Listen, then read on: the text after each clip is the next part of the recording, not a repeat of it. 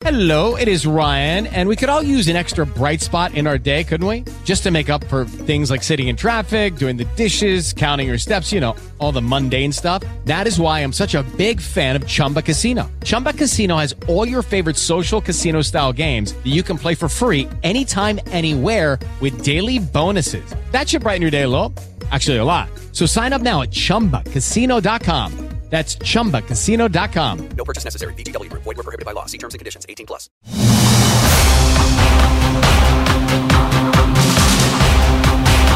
Morre Norberto Nunes, secretário de Obras de Uberlândia. O falecimento aconteceu na madrugada de hoje. Secretária de Cultura Mônica Debs vai voluntariamente à Câmara Municipal após denúncia de um vereador da casa nas redes sociais de que haviam pagamentos suspeitos de empresas contratadas para a realização do carnaval aqui na cidade. Minas Gerais intensifica as ações para o enfrentamento da dengue e a epidemia da doença chega a mais de 653 mil casos em todo o país. A crise diplomática entre Brasil e Israel após as declarações do presidente Lula. E os vencimentos da segunda parcela do IPVA de Minas Gerais já começaram aqui no estado. Terça-feira, 20 de fevereiro de 2024. O Jornal Educadora está no ar.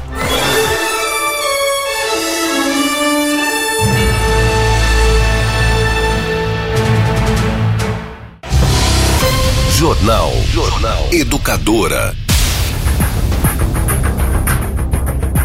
Norberto Nunes é o atual secretário de Obras de Uberlândia, morreu no começo da madrugada desta terça-feira. Norberto havia sofrido um infarto no fim de semana, estava internado em uma unidade de saúde aqui de Uberlândia, inclusive passou por uma angioplastia ontem. Ele chegou a colocar dois estentes para desobstruir as veias do coração, mas infelizmente não resistiu. Norberto foi funcionário público municipal por mais de 30 anos. Foi diretor da Prodaub, da Futel, chefe de gabinete do ex-prefeito Paulo Ferola e vereador por quatro mandatos. O velório será na funerária Paz Universal. Uma triste notícia. Norberto Nunes, um importante nome da política da administração municipal, morreu na madrugada desta terça-feira. Claro que ao longo da nossa programação nós vamos atualizar as informações, especialmente sobre o quadro de saúde que levou ao falecimento de Norberto Nunes, os detalhes dessa internação. Uma notícia triste no início desta terça-feira. Mas nós vamos seguir, temos assuntos importantes para tratar no Jornal Educadora. A secretária de Cultura de Uberlândia, Mônica Debs, esteve voluntariamente na Câmara Municipal ontem após a denúncia de um vereador da casa nas redes sociais de que havia pagamentos suspeitos feitos a empresas contratadas para a realização do carnaval aqui na cidade. A possível convocação da secretária de Cultura era comentada pelos vereadores nos bastidores da Câmara ontem. Foi quando, inesperadamente e de forma voluntária, a própria secretária apareceu no plenário. Ela estava acompanhada do procurador-geral do município. Tudo começou por uma acusação feita pelo vereador Murilo Ferreira, da Rede, nas redes sociais. Ele disse que havia pagamentos suspeitos feitos a empresas contratadas para a realização do carnaval aqui na cidade. Vamos ouvir o vereador. O que está em discussão aqui é que nenhum agente público pode fazer transações de suas contas pessoais ou receber nas suas contas pessoais recursos oriundos de fornecedores da prefeitura. Ou até mesmo emprestar um recurso para um fornecedor da prefeitura terminar o serviço público. O gatilho da denúncia foi a imagem de um comprovante de Pix, trocado entre o dono de uma empresa, contratada pelo município para a montagem da estrutura do carnaval, e a secretária Mônica Debs no dia 9 de fevereiro. O documento mostra que o valor do Pix foi de 50 mil reais, passado para a conta pessoal da secretária às duas e trinta e seis da tarde. No mesmo dia, às cinco e quarenta e sete da tarde, a quantia foi devolvida. Na descrição, uma mensagem: dinheiro veio errado. A secretária explicou ontem que a empresa contratada pelo município em edital fez contratos com terceiros para que serviços estruturais do carnaval fossem executados. Mas os terceirizados estavam inseguros quanto aos pagamentos e pressionaram a secretária às vésperas do desfile das escolas de samba para que recebessem. Ao todo, Mônica Debs teria disponibilizado 202 mil reais de economias pessoais como garantia de que o trabalho seria pago. Isso foi admitido ontem pela própria secretária. Vamos ouvir. Houve uma empresa contratada que não estava aqui presente e as pessoas que estavam na avenida prestando serviço não se sentiram em segurança de receber o final do recurso por ela contratada e começaram a, a, exigir que só estariam realizando o final do desfile e das estruturas para que o desfile pudesse acontecer mediante o pagamento. Eu não quis chegar para a população que trabalhou há mais de ano e dizer, olha, não haverá carnaval porque as empresas não vão entregar a estrutura. A secretária Mônica Debs disse que tomou a atitude por conta própria, com receio de inviabilizar o carnaval disse que a chefia do governo não foi consultada antes, nem foi informada depois. A prefeitura tinha um contrato com uma única empresa e a gente não conseguia mais falar com ele. O telefone estava desligado e a pessoa, que era o representante legal, simplesmente sumiu da avenida. A senhora tomou essa decisão por conta própria? Por conta própria. As explicações da secretária de Cultura no plenário não convenceram alguns vereadores da oposição. O autor da denúncia aponta que Mônica Debs teria cometido ato de improbidade administrativa. Não é nada com relação à pessoa da secretária, ao histórico de trabalho da secretária, à importância do carnaval, o constrangimento que ela passou durante a organização. Mas ela não pode resolver a situação cometendo um crime contra a administração pública. A oposição agora articula um pedido de afastamento da secretária. Já a base do governo defende a conduta de Mônica Debs. O líder do prefeito na casa, o vereador Abatene Marques, do Progressistas, afirma que não houve dolo ou prejuízo aos cofres públicos. Por tudo relatado por ela, por tudo que nós tivemos conhecimento, ela foi vítima de uma coação psicológica, onde pressionaram ela que não iria acontecer o carnaval. E ela, entre perder tudo, mais de um milhão de reais que essa casa também aprovou para o carnaval aconteça. E o carnaval não acontecer, ela, no impulso, tirou 215 mil reais do bolso e pagou para que o carnaval acontecesse. Correndo o risco, que ela sabe, de perder esse dinheiro, porque né, ela está no serviço público e não, não poderia haver assinamento por parte do serviço público. Com a lei de probidade hoje se exige dolo, ou seja, a vontade de praticar dano horário e o dano horário. Nenhuma das duas coisas ocorreram no caso relatado. Por meio de nota, a Prefeitura de Uberlândia informou que, tão logo tomou ciência dos fatos, foi determinada a abertura de apuração ética pela Comissão de Ética Pública Municipal. O texto diz ainda que a própria secretária se dirigiu ao Ministério Público e à Câmara Municipal para prestar os esclarecimentos necessários e que outros processos administrativos serão instaurados em decorrência dos fatos. Jornal. Jornal. Educadora.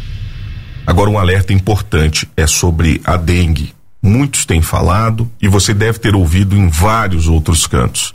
Mas a situação é crítica. Aqui em Minas Gerais, o governo está intensificando as ações para o enfrentamento da dengue e outras arboviroses. O secretário de Estado da Saúde, o médico Fábio Baquerete, apresentou o cenário atualizado das arboviroses urbanas no estado.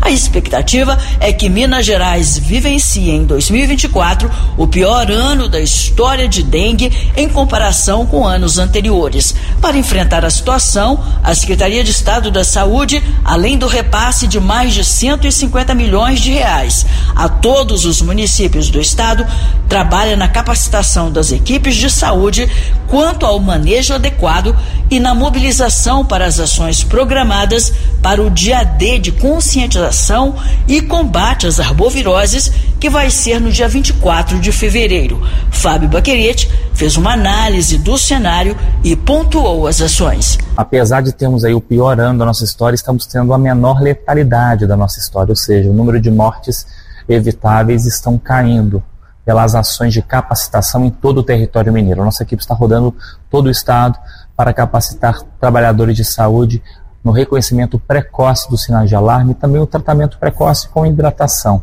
Além disso, temos os drones, o decreto de emergência que nós eh, fizemos no mês passado, está liberando para que os municípios consigam contratar importan essa importante tecnologia de drones para reconhecer locais de difícil acesso, que estão com maior risco de proliferação do mosquito. De acordo com o painel de monitoramento das arboviroses, até 16 de fevereiro foram notificados 194.801 casos prováveis de dengue em Minas Gerais. Desses, 67.592 foram confirmados. 105 óbitos estão em investigação e 18 foram confirmados. Em relação à chikungunya, até o momento foram notificados 23.628 casos prováveis, sendo 15.727 confirmados. 16 óbitos estão em investigação e um óbito foi confirmado.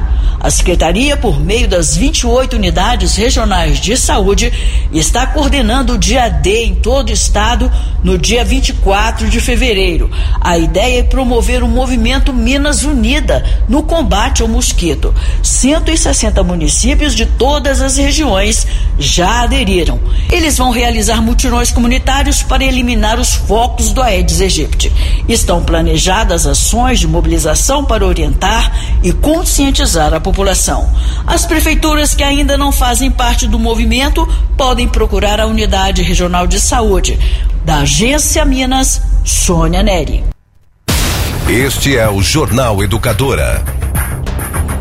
Pois é, e não é só aqui em Minas Gerais que a situação da dengue está crítica. O Brasil confirmou mais de 653 mil casos da doença desde o início do ano. A atualização foi de ontem no painel de monitoramento de arboviroses do Ministério da Saúde. São 321,9 casos a cada 100 mil habitantes. É um índice muito alto. De acordo com os dados, foram 113 mortes em decorrência da doença. Outras 438 mortes estão em investigação. As mulheres respondem pela maioria das infecções em todo o país, representam 55%. Os homens registram 45%. A faixa etária dos 30 aos 39 anos segue com maior incidência dos casos de dengue, seguida pelo grupo de 40 a 49 anos e pelo grupo de 50 a 59 anos. Ou seja, a dengue afeta principalmente os adultos, estão mais expostos, estão em diversos ambientes. É preciso se cuidar. Repelente, principalmente nesse cuidado pessoal mais básico. Mas também, gente, os criadouros, é preciso olhar o quintal e às vezes a própria casa. Enfim, as orientações estão aí, é preciso seguir, porque a epidemia de dengue não é brincadeira, é uma doença muito séria. A dengue pode matar. Todo cuidado com o mosquito é pouco.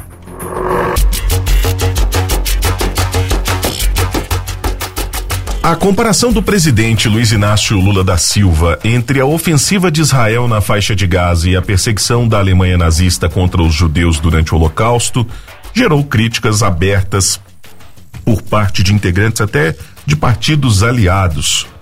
Nós comentamos sobre o caso ontem no Jornal Educadora. Essa reação dá novos sinais de fissuras entre o governo e siglas da base. A declaração dada por Lula no último domingo, se juntou a outras recentes do chefe do executivo que foram mal recebidas, especialmente sobre a política externa. É uma lista de insatisfações que engloba ainda a bancada evangélica, que repudiou também a fala sobre Israel. Em entrevista na Etiópia, o presidente Lula afirmou que a situação semelhante enfrentada pelos palestinos só ocorreu quando Hitler resolveu matar os judeus. A fala desencadeou uma crise diplomática profunda com Israel. A declaração de Lula provocou ainda reações no Congresso Nacional. Oposicionistas apresentaram um pedido de impeachment, que ganhou fôlego também entre integrantes de partidos que ocupam ministérios na esplanada. 20 deputados de União Brasil, progressistas, republicanos e PSD haviam assinado a peça até a noite de ontem. Apesar de serem de siglas que têm espaço no governo, com oito ministérios, esses parlamentares se alinham à oposição na hora de votar. Até ontem à tarde, 91 deputados haviam assinado esse pedido. A lista de assinaturas gerou troca de farpas entre a deputada Carla Zambelli, do PL de São Paulo, que iniciou a movimentação por apoios, e a presidente do PT, a também deputada Gleisi Hoffmann, do Paraná. Nas redes sociais, a petista escreveu que golpistas querendo impeachment só pode ser piada. Zambelli, por sua vez, usou as redes sociais para criticar a democracia relativa do governo Lula. Bom, o ministro das Relações Institucionais, Alexandre Padilha, se manifestou sobre o pedido de impeachment e disse que o texto não vai avançar por ser desqualificado. Para além da política externa, outros temas e ações do governo têm gerado atritos com partidos que formam a frente ampla em torno de Lula nas eleições de 2022. O apoio dado, por exemplo, ao Movimento Trabalhadores Rurais Sem Terra, o MST, um aliado histórico, causa mal-estar entre congressistas ligados ao agronegócio, entre uma série de outras irritações da base, do centrão. Enfim, a gente continua nesse tema sobre a crise diplomática entre Brasil e Israel, porque o Itamaraty, o Palácio das Relações Exteriores, demonstrou irritação com a atitude do ministro de Relações Exteriores de Israel ontem, Israel Katz, que levou o embaixador brasileiro Frederico Meyer ao Museu do Holocausto. De acordo com o portal Poder 360, a percepção foi de que Israel está tentando forçar uma escalada ainda maior da crise diplomática. O ato foi convocado depois que o presidente Lula comparou a ação militar israelense na faixa de Gaza com o Holocausto. Em seu perfil no antigo Twitter, Israel Katz disse que o memorial representa o que os nazistas fizeram aos judeus, incluindo a seus familiares. Ele exibiu ao embaixador brasileiro um documento com o nome de seus avós, vítimas do regime nazista. Katz também disse que Lula é persona não grata, uma expressão para designar quando uma pessoa não é bem-vinda em Israel, até que se retrate pelas declarações. Para o Itamaraty, a atitude não existe na diplomacia e o fato não ajuda na resolução dessa rusga diplomática. A diplomacia brasileira avalia que tudo seria uma tentativa de escalar ainda mais a tensão internacional com o Brasil. Apesar da irritação com essa situação a que foi exposta o embaixador brasileiro em Israel ontem, o Itamaraty prega calma para lidar com o assunto. Os diplomatas brasileiros ainda estão avaliando a situação oficialmente. Assim como o Planalto, que também discutiu o tema ontem no Palácio da Alvorada com Lula. Em um dia sem agenda oficial divulgada, o petista recebeu os ministros Paulo Pimenta, da SECOM, Alexandre Padilha, das Relações Institucionais, Márcio Macedo, da Secretaria-Geral, Jorge Messias, da Advocacia Geral da União, e o assessor especial Celso Amorim. Depois do encontro, a orientação dos ministros era dizer que só o ministro das Relações Exteriores, Mauro Vieira, comentaria o tema no governo. O governo avalia nos bastidores que o presidente teria sim passado do ponto ao comparar os ataques a Gaza ao Holocausto, enquanto Israel também teria exagerado ao declarar Lula persona não grata. Um pedido de desculpa do petista com o cenário atual é considerado improvável. A ideia do Palácio do Planalto, segundo interlocutores, é deixar a poeira baixar e distensionar a relação com Israel. Na visão da ala política da esplanada, o presidente quis falar de improviso e exagerou na comparação, quebrando a tradição de equilíbrio e sobriedade da diplomacia brasileira.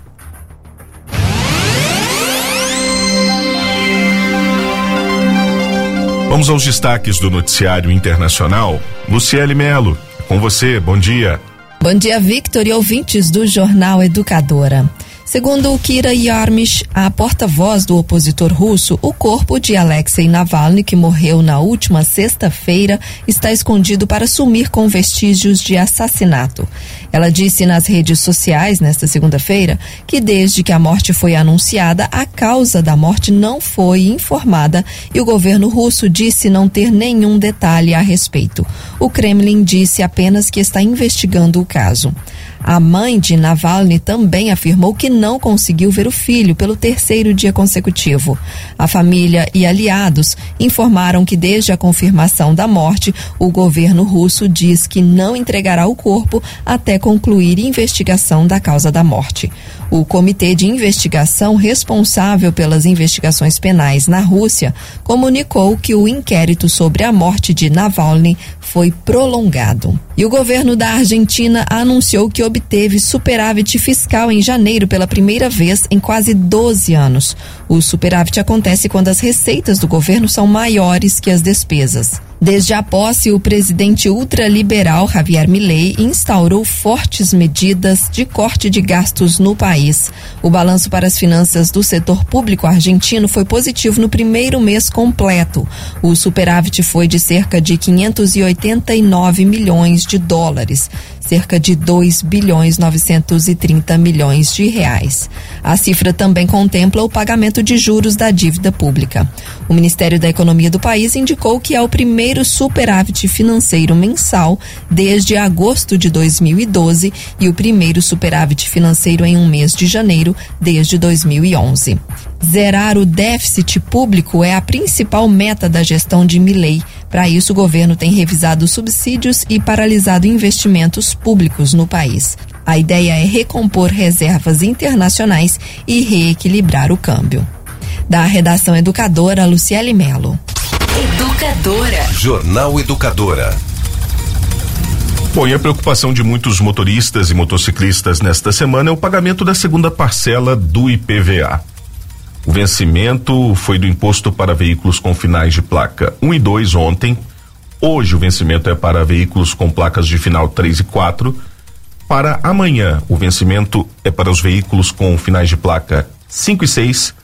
No dia 22, finais 7 e 8. E por fim, automóveis de placa com final 9 e 0 têm até o dia 23 para quitar a segunda parcela do IPVA 2024. E olha, a multa pode chegar a até 20% por conta do atraso. Lucky Land Casino asking people what's the weirdest place you've gotten lucky? Lucky? In line at the deli, I guess? Aha, in my dentist's office. More than once, actually. Do I have to say? Yes, you do. In the car before my kids' PTA meeting. Really? Yes. Excuse me, what's the weirdest place you've gotten lucky? I never win and tell. Well, there you have it. You can get lucky anywhere playing at LuckyLandSlots.com. Play for free right now. Are you feeling lucky? No purchase necessary. Void where prohibited by law. 18 plus. Terms and conditions apply. See website for details.